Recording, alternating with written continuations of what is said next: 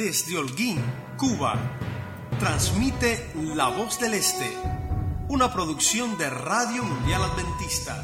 Con un mensaje de esperanza para cada ciudad, amor para cada corazón y paz para cada alma.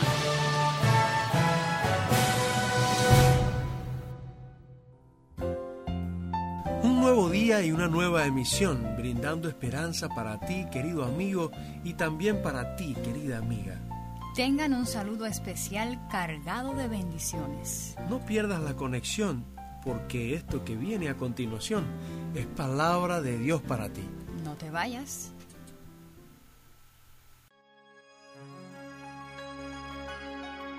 Una casa está hecha de ladrillos. Pero un hogar está hecho de amor. Hogar, dulce hogar. Dios les bendiga.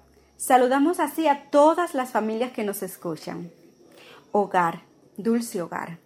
La letra de este hermoso himno nos describe la atmósfera pura que Dios desea reine en nuestras familias, las cuales pueden llegar a ser un pedacito de cielo aquí en la tierra. Pero las discusiones entre parejas conyugales, como una vía para la solución de conflictos, se ha convertido en muchos de los hogares cristianos en algo común y corriente. Así ocurre en la familia de cierta hermana, donde sus hijos tristemente son los espectadores. ¿Qué situación? ¿Estará correcto lo que hacen? ¿Será este un ambiente saludable no solo para ellos, sino también para sus hijos? Comenzaré diciendo, según los entendidos en la materia, que las discusiones son algo normal en las relaciones de parejas. En algún momento surgen las diferencias en todas las parejas. Es parte de la dinámica comentar los problemas que tenemos, las cosas que nos molestan y tratar de resolverlas. Es bueno conocer que un altercado entre dos personas que realmente se interesan el uno por el otro no tiene que ser destructivo. Y es ahí donde está el meollo de la situación. Conozcamos entonces algunas de las consecuencias que provoca en la pareja el resolver los problemas conyugales mediante la discusión. Lo primero que provoca es que la relación se deteriora. La persona se siente impotente, indefensa, surgen sentimientos de derrota, puede provocar trastornos psicológicos como el miedo, la ansiedad, la depresión, trastornos del sueño y estrés se deteriora la autoestima, incluso puede llegar a la habituación, o sea, se acostumbran a recibir este trato y verlo como algo normal. Sin embargo, hay estudios que demuestran los efectos que puede provocar en los niños estas discusiones, como son el miedo, estrés, ofuscación, pueden sentirse asustados y en un ámbito más grave se afecta el desarrollo cerebral y cognitivo, pudiendo llegar a desarrollar enfermedades como la depresión, esquizofrenia, bipolaridad, trastorno del déficit de atención por hiperactividad y autismo. Entonces, ¿cómo podemos abordar las discusiones de parejas? Veámoslo desde el punto de vista humano con algunos consejos. Según expertos en relaciones, las parejas pueden estar en desacuerdos y sí, incluso discutir, mientras muestren compasión y respeto mutuo. Debe evitarse los conflictos frecuentes e hirientes, buscar el mejor momento para resolver los problemas, frenar a tiempo y desestimar el tema en cuestión por irrelevante, preguntar y hacer peticiones en lugar de quejas, aprender la forma correcta de disculparse con la pareja y por último, pero no menos importante, evitar por todos los medios resolver los problemas frente a los niños, este será un buen ejemplo para ellos y solo traerá beneficios para toda la familia en la actualidad y el futuro. Hasta el momento conocemos las posibles soluciones a los conflictos conyugales según los consejos humanos. Ahora veamos las soluciones desde el punto de vista divino, consejos prácticos y sencillos que el Señor nos brinda en su palabra. El sabio Salomón nos dice en Proverbios 15.1, la blanda respuesta calma la ira, pero la palabra áspera excita el furor. El que ahorra sus palabras tiene sabiduría, dice Proverbios 17:23. De prudente espíritu es el hombre entendido. Tenemos algo especial, el mejor ejemplo que podamos imitar. nuestro buen Dios, que a pesar de Israel haber pecado contra él tantas veces y en muchas ocasiones para provocar su ira, Dios sigue, se sigue manifestando a su pueblo como lo expresara en Éxodo 34:6. Jehová, Jehová, fuerte, misericordioso y piadoso, tardo para la ira y grande misericordia y verdad. La hermana White nos dice en el libro Hijos e Hijas de Dios, página 18, cito, Dios mora en cada hogar, oye toda palabra que se pronuncia, escucha toda oración que se eleva, siente las tristezas y los desengaños de cada alma, ve el trato que recibe cada padre, madre, hermana, amigo y vecino. Está pendiente de nuestras necesidades y para satisfacerlas su amor y misericordia fluyen continuamente. Bajo su protección podemos descansar tranquilos. Dios desea que en nuestros hogares cultivemos el amor, la comprensión y la verdadera cortesía mutua, pues nuestra felicidad depende de ello. Que el Todopoderoso bendiga hoy y siempre nuestros hogares.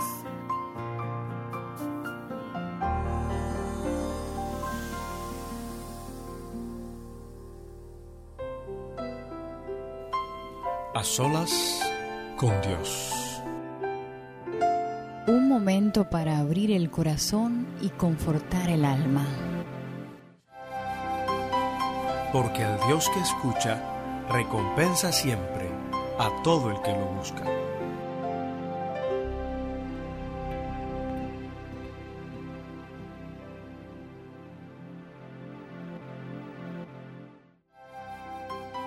A solas con Dios, porque sabemos que el que nos escucha está atento al clamor de sus hijos. Hoy estaremos orando por nuestros hijos. En la palabra de Dios, en el libro de Isaías capítulo 49, versículo 15, podemos encontrar una promesa maravillosa que dice, se olvidará la mujer de lo que dio a luz, aunque olvide ella, yo nunca me olvidaré de ti. Qué linda promesa, ¿verdad? Y dice en el versículo 16, he aquí que en las palmas de las manos te tengo esculpida. Aunque fallara el inmenso amor de madre, jamás fallaría el amor de Dios. Amén por eso. Oremos.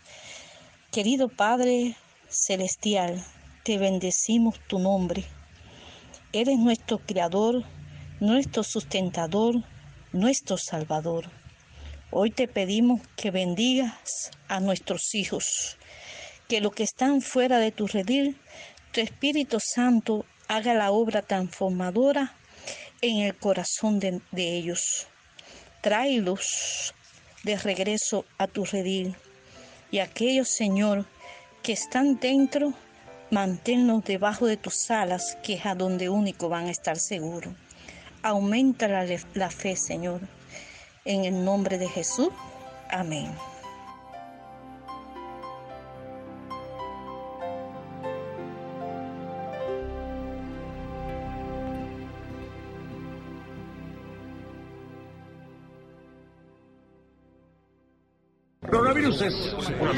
Lo sabía. En cuestión de tres meses, todo el colectivo LGTBI. El próximo día el gobierno va a trabajar para que puedan amar las situaciones de humanidad. Declaró oficialmente emergencia. La crisis ecológica, junto con la destrucción. Miles de voces intentan llamar tu atención. Tantas verdades generan más preguntas que respuestas. Dios ha hablado para todo aquel que quiera escucharle. Respuestas bíblicas. Descubre la verdad sobre las preguntas más importantes.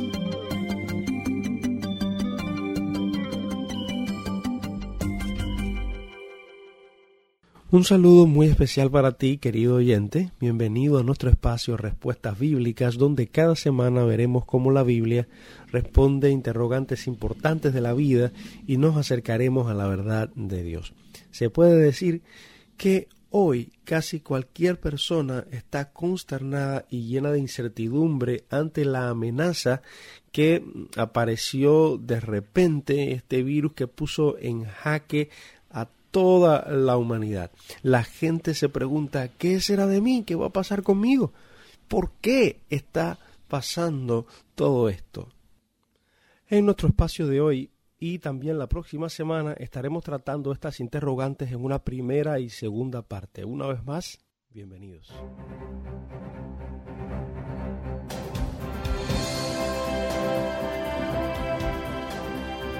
Respuestas bíblicas.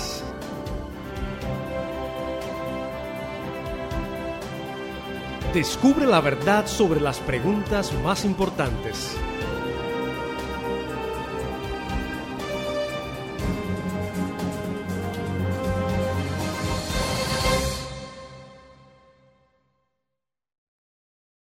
El mundo está enfrentando hoy una crisis de un alcance global con consecuencias terribles de la que quizás no se tenía un precedente exactamente igual.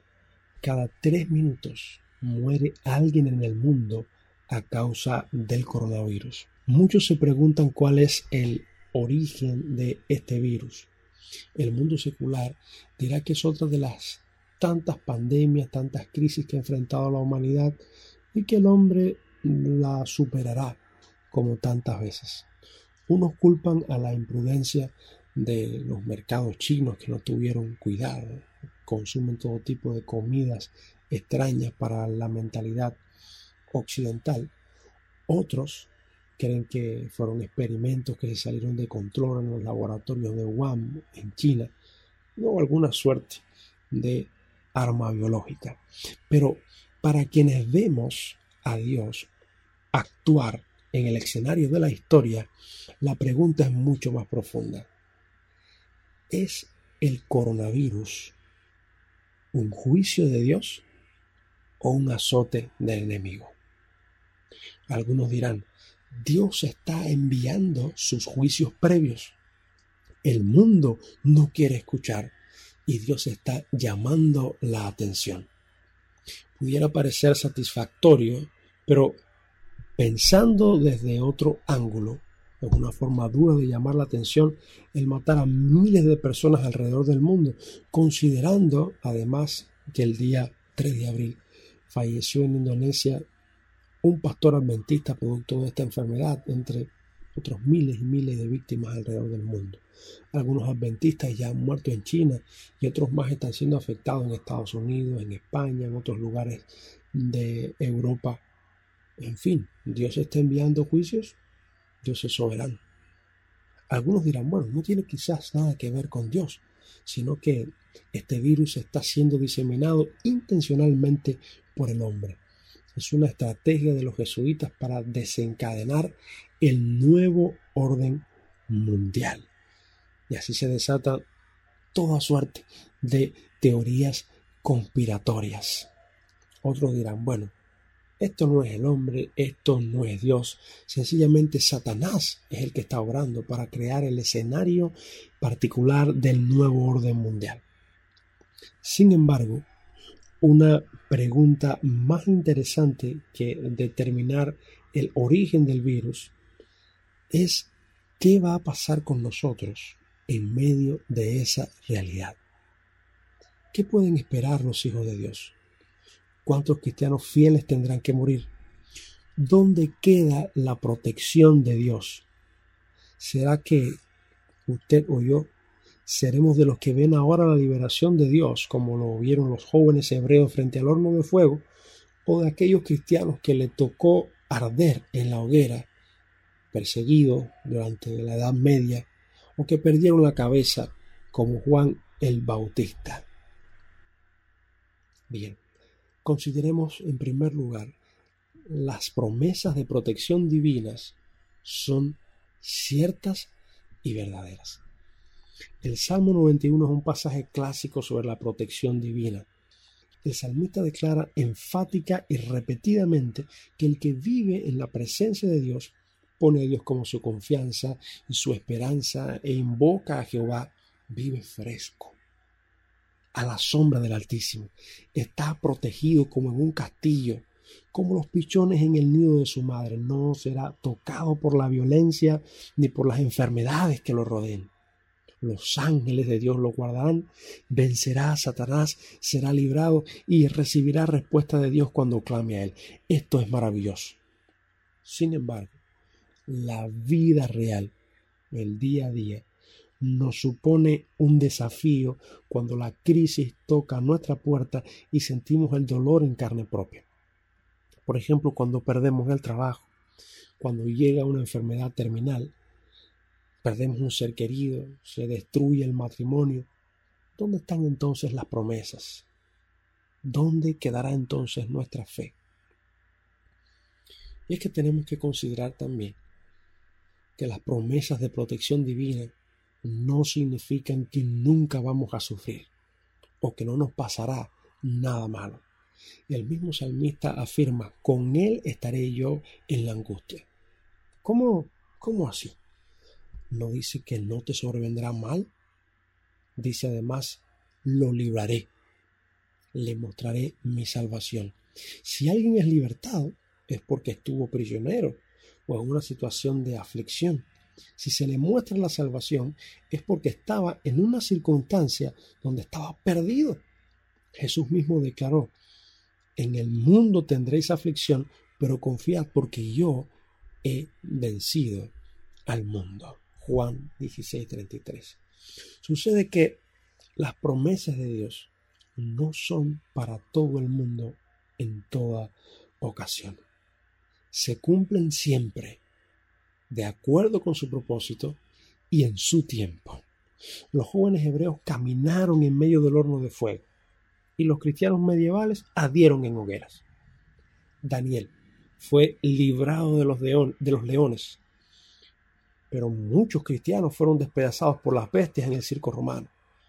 El Espíritu Santo arrebata al profeta Elías de un lado a otro cuando Acab le buscaba para matarlo, pero no hizo nada para evitar que el mismo Hijo de Dios, Jesús, fuese azotado, golpeado, escarnecido y asesinado por crucifixión.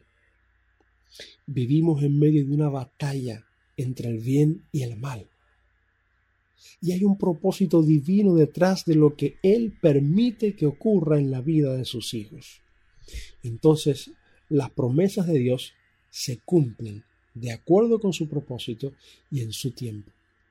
Al hijo confiado y afligido le toca confiar y esperar, porque cuando parecía que todo había terminado, cuando parecía que sencillamente las esperanzas de los discípulos se habían apagado, Jesús estaba muerto, había sido enterrado, la esperanza de Israel se había desvanecido.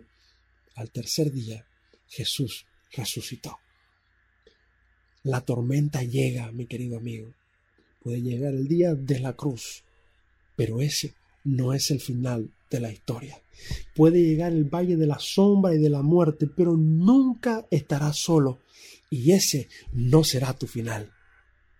Ese no es el final de los justos, sino que la Biblia nos dice, en la casa de Jehová moraré por largos días.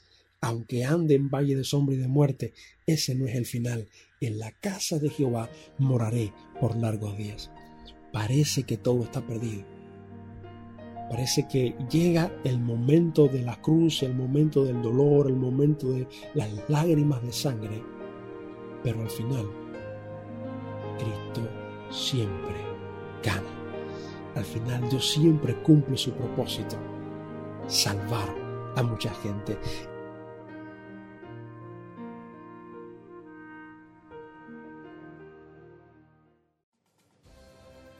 Respuestas bíblicas.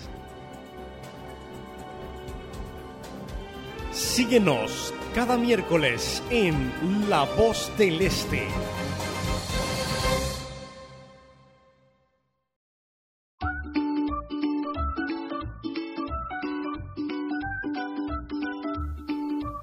Hábitos saludables para una vida feliz. Consejos. Recomendaciones. Nutrición. Remedios caseros y, mucho más. Cuida tu cuerpo. Protege tu salud. Felices y saludables. El cerebro es el órgano más importante del cuerpo humano. Sin embargo, si no le aportas los minerales y vitaminas necesarios, puede que te empiece a fallar la memoria y otras funciones del organismo. Quédate con nosotros y conoce en Felices y Saludables vitaminas ideales para el cerebro. Número 1. Vitamina B12. Esta es una de las vitaminas más importantes para el cerebro una de sus funciones es que ayuda a no sufrir pérdida de memoria. Los alimentos ricos en vitamina B12 son los siguientes: huevo, trucha, cereales y yogur. Número 2. Vitamina B9. Esta vitamina es perfecta para el cerebro, especialmente para el feto en mujeres embarazadas, pues desarrolla el tubo neural que con el transcurrir de las semanas forma el cerebro y junto con ella la médula espinal. La puedes encontrar en fuentes alimenticias como verduras, cereales, frutos secos. Número 3. Vitamina B6. Una de las funciones más importantes de esta vitamina es que se encarga del metabolismo de proteínas. Tiene un rol indispensable en el desarrollo cognitivo con la síntesis de neurotransmisores. Es necesario que integres la vitamina B6 y lo obtengas a través de estos alimentos atún, lentejas, frijoles y garbanzos. Número 4. Vitamina C. Es un antioxidante que debe ser incorporado en los alimentos, ya que el organismo no lo fabrica por sí solo. Además, la vitamina C se encarga de la síntesis de los neurotransmisores. La puedes encontrar en los limones, las naranjas, guayabas, piña, mandarina, cerezas, tamarindo, entre otros. Número 5. Vitamina E. Este es un antioxidante potente que protege las células cerebrales de daños futuros. Además, previene enfermedades demenciales como el Alzheimer. Dentro de los alimentos ricos en vitamina E tenemos pimiento, espinacas, tomates, vegetales de hojas verdes, almendras, aceite de soya y de girasol. Número 6. Betacarotenos. Esta vitamina es esencial para la memoria y para proteger las células a largo plazo. La puedes encontrar en alimentos como melón, zanahoria, papaya, mango, calabazas y espinacas. Como habrás podido apreciar, las vitaminas para el cerebro son indispensables para tu dieta diaria. Puedes consumirlas en alimentos y en suplementos también. ¿Qué esperas para tener una buena salud? Un saludo a todos los oyentes. Nos vemos en la próxima misión. Dios te bendiga.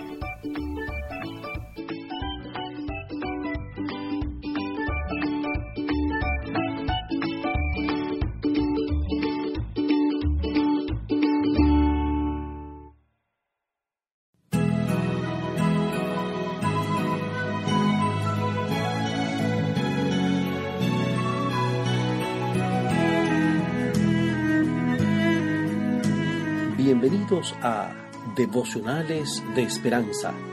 Con ustedes, el evangelista David Echavarría.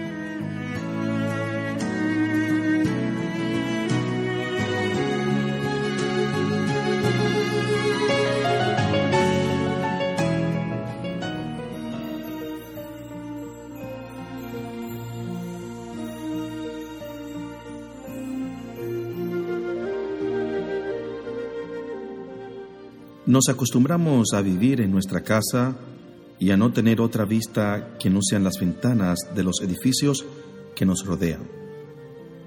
Como estamos acostumbrados a no ver más que ventanas y edificios, nos acostumbramos a no mirar hacia afuera. Como no miramos hacia afuera, nos acostumbramos al no abrir completamente las cortinas, nos acostumbramos a encender la luz antes nos acostumbramos tanto que olvidamos el sol, olvidamos el aire, olvidamos el paisaje. Nos acostumbramos a despertar sobresaltados porque se nos hizo tarde, a tomar rápido el desayuno porque llegamos tarde, a comer un sándwich porque no tenemos tiempo para comer a gusto, a salir del trabajo cuando ya anocheció, a cenar rápido y dormir con el estómago pesado sin haber vivido el día porque tenemos que ir a trabajar temprano. Nos acostumbramos a esperar un no puedo en el teléfono cuando alguien nos llama, a sonreír sin recibir una sonrisa de vuelta, a ser ignorados cuando necesitamos ser vistos. Si el trabajo resulta duro, nos consolamos pensando en el fin de semana. Y cuando llega el fin de semana, nos aburrimos y deseamos que llegue el lunes para ir a trabajar. Nos acostumbramos tanto a este estilo de vida que parece que estamos ahorrando vida por miedo a gastarla y al final nos olvidamos de vivir. Tengo un consejo para ti que se encuentra en Eclesiastés capítulo 12 y versículo 1. Acuérdate de tu Creador ahora que eres joven. Acuérdate de tu Creador antes que vengan los días malos. Llegará el día en que digas, no da gusto vivir tantos años. La muerte está tan segura de su victoria que nos da toda una vida de ventaja.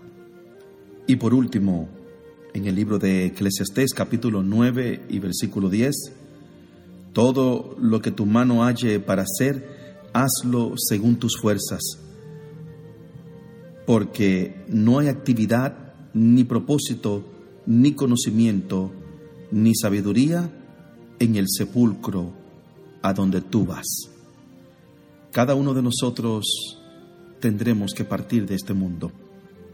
Pidámosle al Señor que nos dé las fuerzas para poder cumplir en esta vida todos sus propósitos, pero que sobre todo podamos vivir una vida intensa, alegres y felices, disfrutando de todas las bendiciones que Dios nos da. Medita sobre este devocional y recuerda que Jesucristo el Salvador muy pronto vendrá. Shalom. Shalom.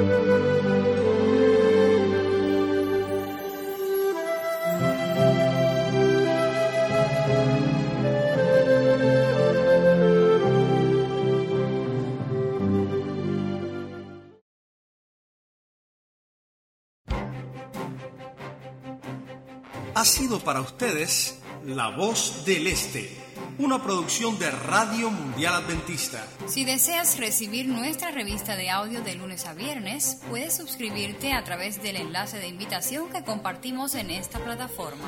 Si deseas comunicarte con nosotros, puedes escribirnos a la siguiente dirección: vozdeleste@gmail.com. Déjanos conocerte Esperamos tu conexión todos los días y no olvides conectarte con Jesús. Ha prometido esperanza, amor y paz para todos.